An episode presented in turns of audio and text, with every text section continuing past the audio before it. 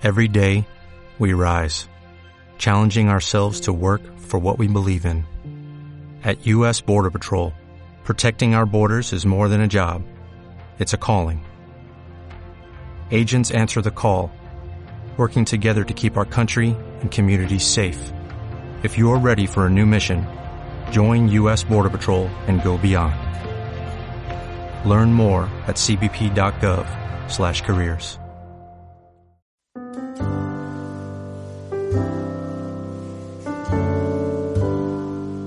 Fan Fan Podcast. El regalo de los Reyes Magos de O. Henry.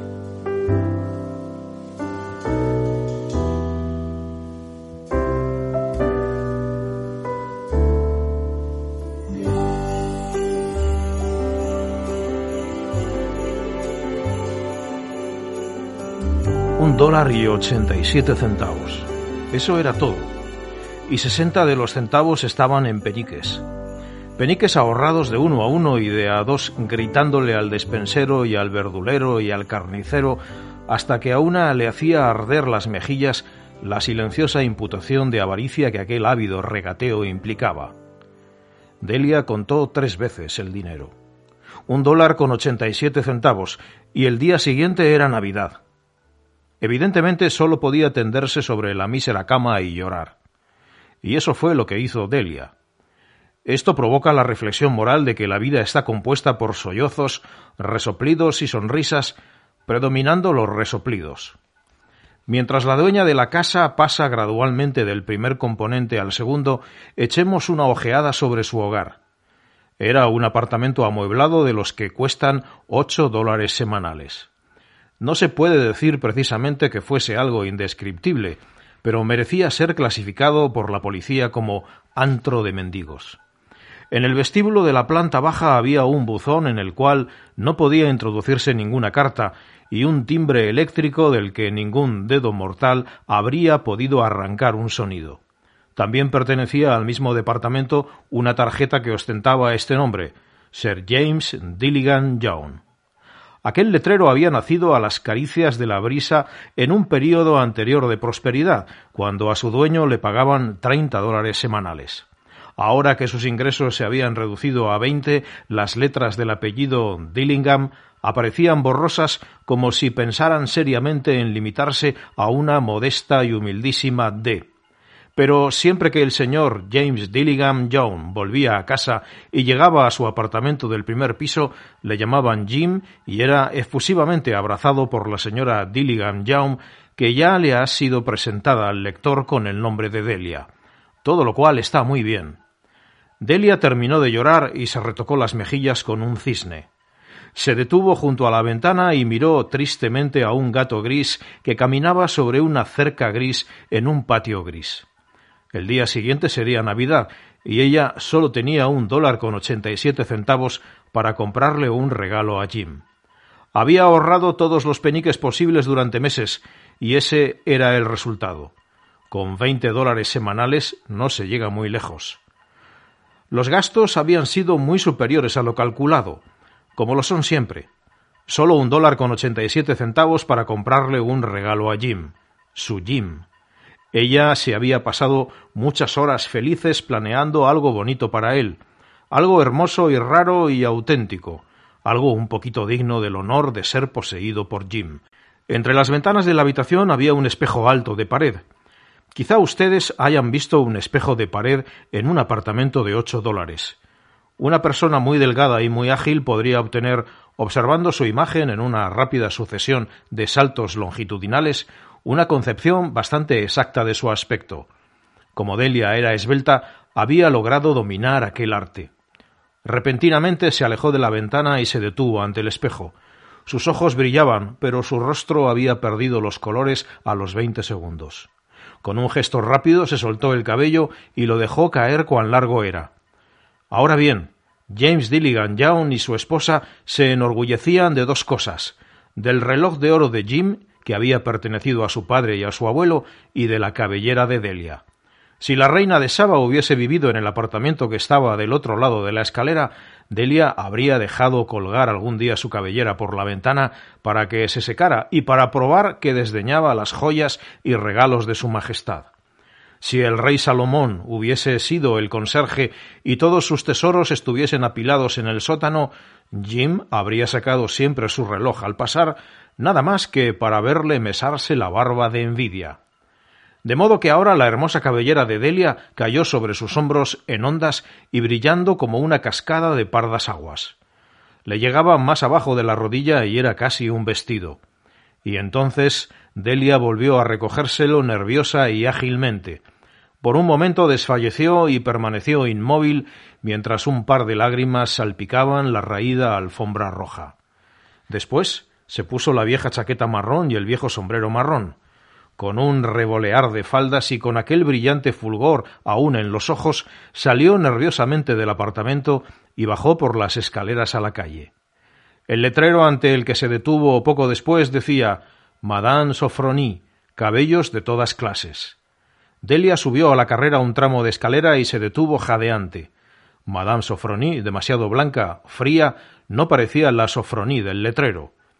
«Eh, ¿Quiere comprarme el cabello? preguntó Delia. Compro cabello, dijo Madame. Quítese el sombrero y veámoslo. Delia dejó caer la cascada de cabellos castaños. Veinte dólares, dijo Madame alzando la masa con mano experta. Démelos pronto, dijo Delia. Ah, y las dos horas siguientes transcurrieron velozmente como sobre rosadas alas. Perdónesenos la trillada metáfora. Delia se dedicó a explorar los bazares buscando el regalo para Jim. Por fin lo encontró.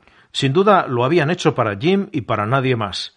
En ningún otro bazar vendían nada comparable, y ella los había vuelto todos del revés.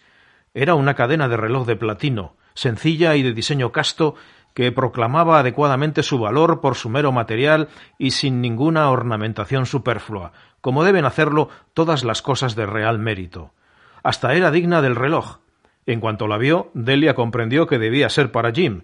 Se le parecía, tenía serenidad y valor, dos términos aplicables por igual a ambos.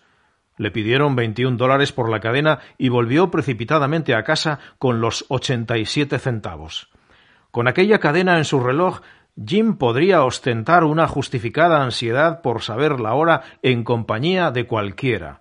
Aunque su reloj era magnífico, Jim solía mirarlo a hurtadillas a causa de la vieja correa de cuero que usaba a modo de cadena. Cuando Delia volvió a casa, su embriaguez le cedió el paso en parte a la prudencia y a la razón. Tomó sus tenacillas, encendió el gas y se dedicó a reparar los estragos causados por la generosidad añadida al amor, lo cual es siempre una tarea tremenda, queridos amigos, una tarea mastodóntica. En menos de cuarenta minutos su cabeza había quedado cubierta de diminutos y apretados rizos que la asemejaban maravillosamente a un colegial que ha faltado a clase. Miró su imagen en el espejo larga, cuidadosa y críticamente. Si Jim no me mata antes de mirarme por segunda vez, dirá que parezco una corista de Coney Island, pensó. Pero ¿qué podía hacer? Oh, ¿qué podía hacer con un dólar y ochenta y siete centavos? A las siete el café estaba preparado y la sartén caliente y lista para recibir las costillas. Jim nunca llegaba tarde. Delia cerró su mano sobre la cadena del reloj y se sentó junto a la esquina de la mesa, cerca de la puerta por la cual entraba siempre Jim. Luego oyó sus pasos en la escalera en el primer tramo y palideció por un momento, nada más que por un momento. Tenía la costumbre de decir silenciosas plegarias por las cosas cotidianas más sencillas y murmuró Dios mío, te lo ruego, hazle creer que aún soy linda. Se abrió la puerta y Jim entró y la cerró. Estaba flaco y muy serio. Pobre muchacho. Solo tenía veintidós años y sobrellevaba ya la carga de una familia. Necesitaba un sobretodo nuevo y no tenía guantes. Jim franqueó el umbral, impasible como un perdiguero que está sobre la pista de una codorniz. Sus ojos se hallaban clavados en Delia con una expresión que su mujer no pudo descifrar y aquello la aterrorizó.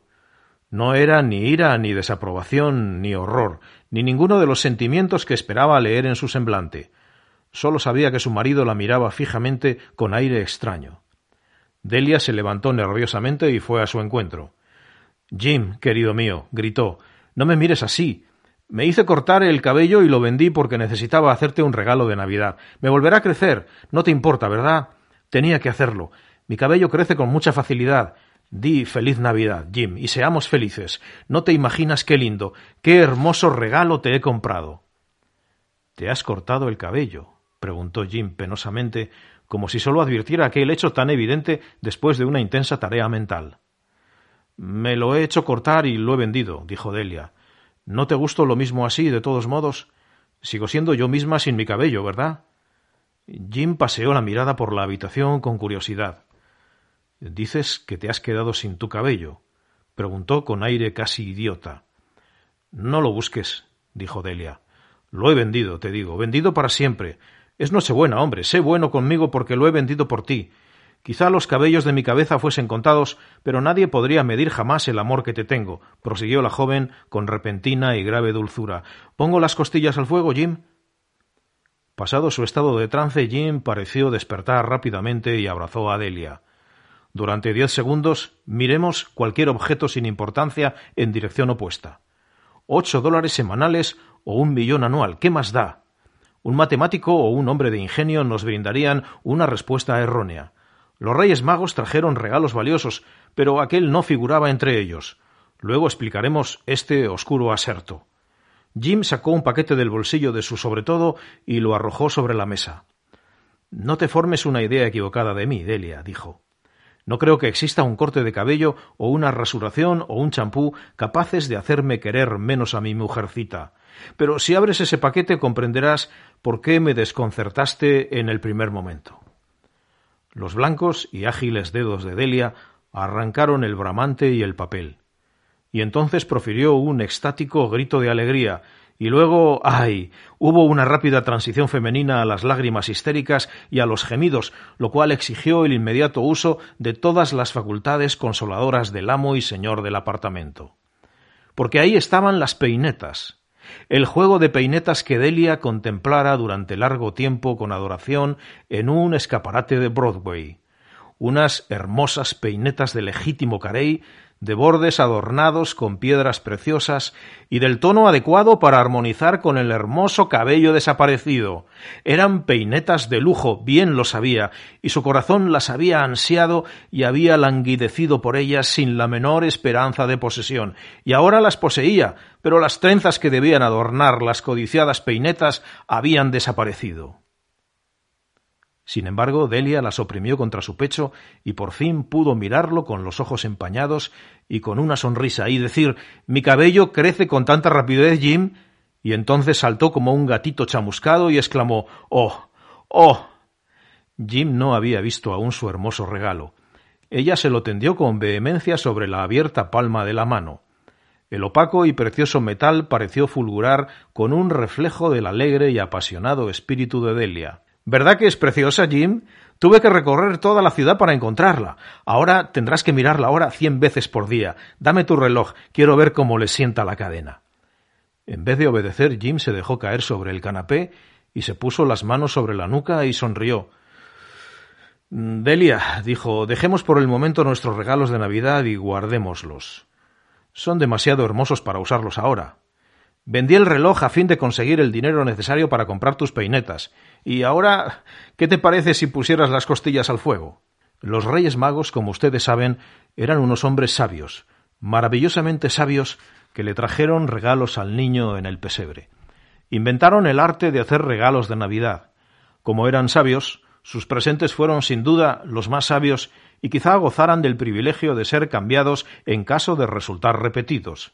Y aquí yo les he contado torpemente a ustedes la apacible historia de dos jóvenes aturdidos que vivían en un departamento y que sacrificaron imprudentemente el uno por el otro los tesoros más grandes de su casa. Pero para terminar, digámosles a los sabios de hoy que de todos los que hacen regalos, esos dos fueron los más sabios. De todos los que dan y reciben regalos, los sabios son los seres como estos. En todas partes son los más sabios son ellos los Reyes Magos.